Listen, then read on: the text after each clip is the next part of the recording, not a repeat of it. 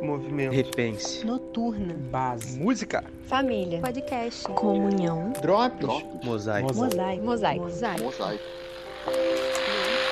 Fala galera, beleza? Mais um Drops na área e hoje vamos conversar sobre o capítulo 4 e 5 do livro O Verdadeiro Evangelho do Paul Washer.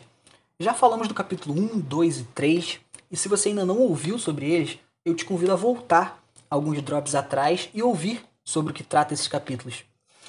Se você já ouviu sobre os capítulos anteriores, continua por aqui, que hoje vamos trabalhar dois capítulos de uma vez. Normalmente pegamos um capítulo por vez, mas será necessário entrar nos dois capítulos agora, já que o capítulo 4 levanta uma questão muito importante que somente é respondida no capítulo seguinte. Então vamos lá. Que questão é essa? O título do capítulo 4 é O maior problema das Escrituras. E isso já nos leva a pensar se a Bíblia errou em algum momento. Como assim problema nas Escrituras? Como assim existe um problema na Bíblia? Mas o autor explica esse problema, entre aspas, problema, e afirma que pode-se dizer que a Bíblia inteira gira em torno disso. E se você não entende o que isso significa, você provavelmente não vai entender o próprio Evangelho. Mas vamos ao, ao texto das Escrituras. O texto em questão está em Provérbios 17,15 e diz o seguinte: o que justifica o perverso e o que condena o justo, abomináveis são para o Senhor, tanto um como o outro. Eu vou repetir. O que justifica o perverso e o que condena o justo, abomináveis são para o Senhor, tanto um como o outro. E como vocês devem lembrar, no último Drops que eu gravei falando do versículo 24 de Romanos 3, que diz que Deus nos justificou mesmo sendo pecadores. Se Deus disse em Provérbios que qualquer um que justifica o perverso é uma abominação diante dele, então como Deus pode justificar você, que é perverso, sem se tornar ele mesmo uma abominação? E o livro ele nos traz uma ilustração interessante para a gente entender a profundidade disso, para a gente entender o que esse texto é, pode trazer, pode mostrar para a gente o que, que ele, do que ele está falando. E é uma ilustração um pouco pesada, mas eu acho que vale muito a pena a gente compartilhar aqui ela fala o seguinte: vamos supor que você sai um dia de casa para trabalhar e ao voltar para casa você se depara com vestígios de uma invasão na sua casa. Ao entrar em casa, você encontra toda a sua família morta e o assassino terminando de asfixiar seu último parente que mora com você. Você corre na sua direção, consegue mobilizá-lo, até pensa em fazer justiça com as próprias mãos, mas como você é cristão, você não faz. E o assassino é levado pela polícia. No dia do seu julgamento, o juiz diz seguinte, as seguintes palavras para aquele homem: Eu sei que você é um assassino cruel e violento, mas eu sou um juiz muito amável. E eu nunca fico irado com ninguém. Você está livre para ir. Eu te perdoo. O que você faria?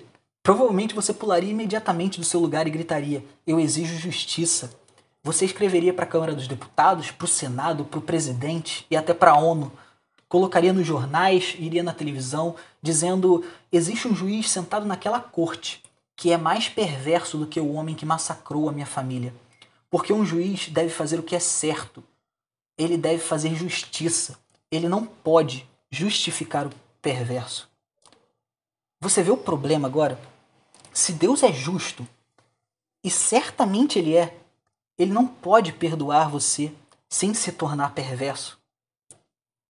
E aí a gente entra no capítulo 5, onde Deus resolve esse problema. E o nome do capítulo já entrega a resposta desse dilema. O título é Deus o fez pecado por nós. A resposta para esse dilema se encontra no versículo 25 do texto que a gente está estudando com esse livro. Romanos 3,25 diz: Deus o ofereceu como sacrifício para propiciação. E propiciação é a palavra. E o que ela significa? Propiciação é um sacrifício feito no lugar da parte culpada, que justifica ou satisfaz a justiça de Deus. E esse sacrifício foi o próprio Cristo. Mas por que, que deveria ser Cristo? Porque ninguém mais poderia é, fazer esse sacrifício. A Bíblia conta que Adão pecou. A raça de Adão que caiu. Logo, é um filho de Adão que deve morrer no lugar do culpado. Portanto, um homem deveria morrer. O que justifica a forma de homem tomada por Deus.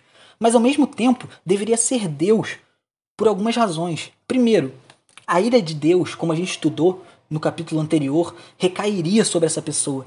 E ninguém, ninguém resiste à ira de Deus, senão o próprio Deus.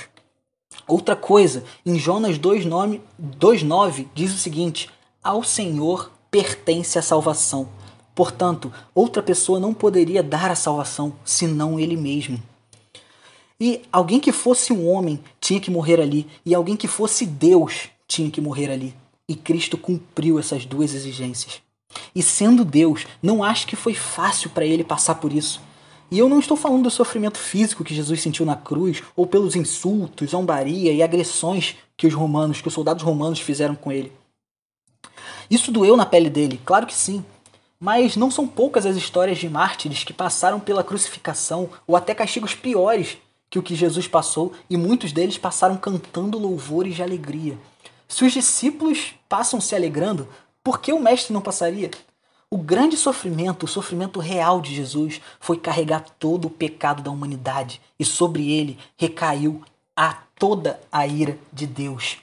Se hoje você é salvo, você não é salvo porque os romanos pregaram Jesus no madeiro, nem porque os judeus o chicotearam ou porque o espancaram violentamente. Se hoje você é salvo, isso se deve ao fato de que quando ele estava naquele madeiro, ele carregou os nossos pecados e o seu próprio Pai o esmagou como sacrifício, como diz lá em Isaías 53:10. Nós não somos salvos por aquilo, que, por aquilo que os romanos fizeram com Jesus. Nós somos salvos por aquilo que Deus fez com seu próprio filho. E para encerrar e responder a questão levantada no capítulo 4 do livro, eu vou ler Coríntios, 2 Coríntios 5, 21, que diz: Aquele que não conheceu pecado, ele o fez pecado por nós, para que nele fôssemos feitos justiça de Deus. Que Deus te abençoe. Semana que vem a gente continua com mais um Drops sobre esse livro. Amém? Um abraço, gente.